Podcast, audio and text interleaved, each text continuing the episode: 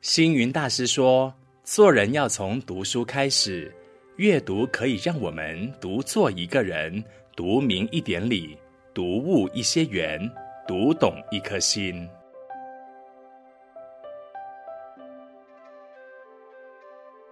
欢迎来到我的阅读时光，我是妙开，大家平安吉祥。很多人都在问，佛教的修持有很多种，到底哪一种最好？应该怎么做才能实践，才是最好、最有功德的修持呢？古代有一个不识字的老婆婆，每天虔诚地诵持 Om Mani Padme Hum，因为她不认得哄字，就把这个字误念成为牛。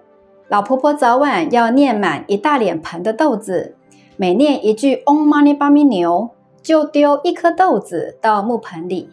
就这样念了一二十年，由于虔诚诵持，豆子竟然有了感应，也就是每当他念一句 Om Mani Padme 牛，豆子就会自动跳进木盆中。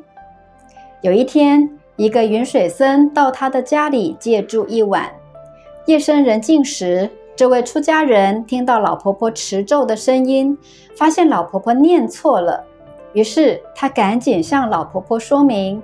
老人家一听，懊悔不已，以为自己白白浪费了数十年的时间，一点功德都没有，所以难过的呆坐在椅子上。后来，老婆婆重新振作了起来，并改口念诵 Om Mani p a m e Hum，虽然一字不差。但是她的心中因为有了犹豫、怀疑，怎么念都不顺口，豆子从此不再跳动。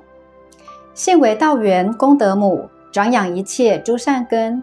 因为老婆婆对佛教的坚定信心，以及专心用功的念持，即使她念错了音，仍旧能让豆子自行跳动，为她计数。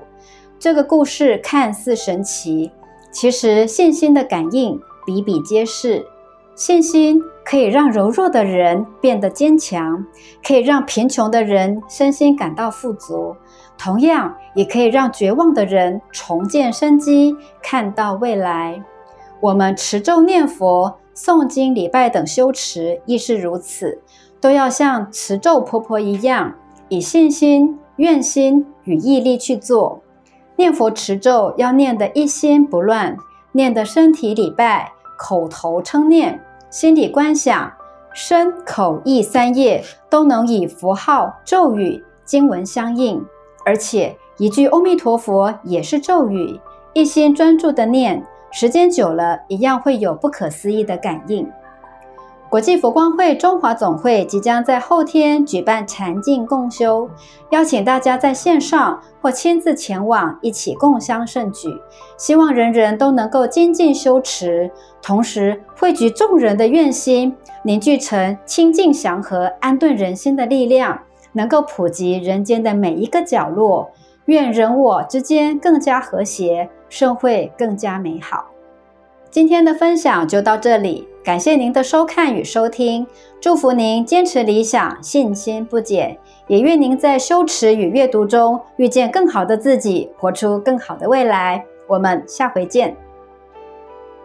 每逢星期五中午十二点，佛佑 Podcast，我们一起读一本好书。